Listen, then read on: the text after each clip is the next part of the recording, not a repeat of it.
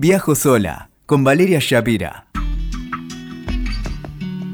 Hola, ¿cómo estás? Bienvenida a Viajo sola. Hoy quiero invitarte, si sos eh, señora o señor, porque viajamos solos todos, a vencer tus propios prejuicios y sobre todo los ajenos. ¿Sabes que cuando, cuando viajo sola y cuando cuento que viajo sola, empiezan a aparecer a veces miradas raras, suspicaces? Que esto pase en 2019, sí, aunque no lo creas, pase. Me pasó la otra vez en una cena de amigos donde escuché azorada que alguien decía que las personas que viajamos solas lo hacemos porque no tenemos con quién viajar, que es porque no tenemos pareja, que es porque no tenemos amigos. Caramba, aunque te parezca mentira, hay mucho de esto en la sociedad. Entonces lo que quiero invitarte es a viajar solo, a viajar sola y a vencer todas estas limitantes que están adentro y afuera. Porque viajar sin otra compañía que la propia implica no solo derribar los propios prejuicios, sino también hacer frente a los ajenos. Honestamente, desde que lancé mi proyecto me he encontrado con muchas miradas. No me condicionan porque hace más de 30 años que viajo en soledad y también viajo en compañía, por supuesto, pero cuando me encuentro con la reticencia ajena, me pregunto qué es lo que está provocando mi viaje en soledad en el otro que lo hace emitir ese juicio. Quiero contarte que las personas que viajan en su propia compañía lo hacen por muchas razones.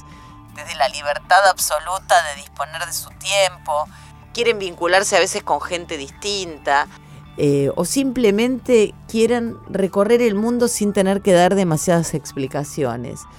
Hay infinidad de películas que reflejan esta travesía interna y externa de quienes viajan solos. Te prometo un podcast sobre esto también. Pero lo que quiero invitarte es a que no te dejes amedrentar por la mirada ajena. Tengo cantidad de amigas que me dicen, uy, tengo vacaciones y no tengo con quién viajar. Anímate a hacer la mochila, a hacer la valija, anímate a viajar como querés o como podés. Viví como se te cante el traste, porque nadie lo va a hacer por vos.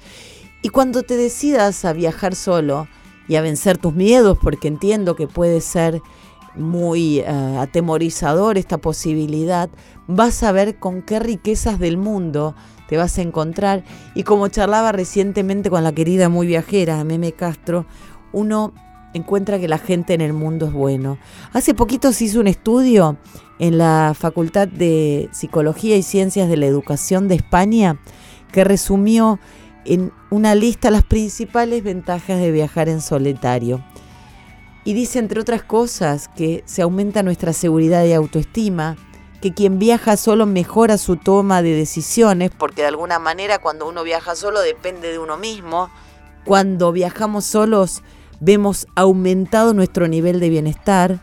Y esto me resultó también muy interesante, que se crean en el cerebro nuevas conexiones neuronales, porque de alguna manera al estar este, expuestos a situaciones nuevas que no son las del cotidiano y al estar solos, estamos estimulando el bocho, la cabeza.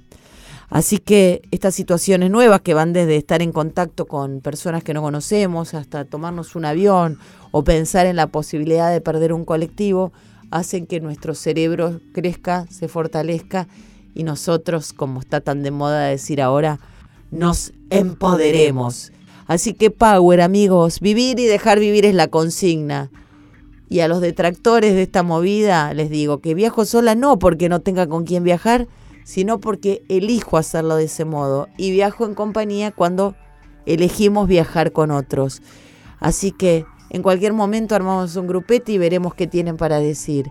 Viajen, viajen que la vida es corta. Nos escuchamos la próxima. Escuchaste Viajo sola con Valeria Shapira.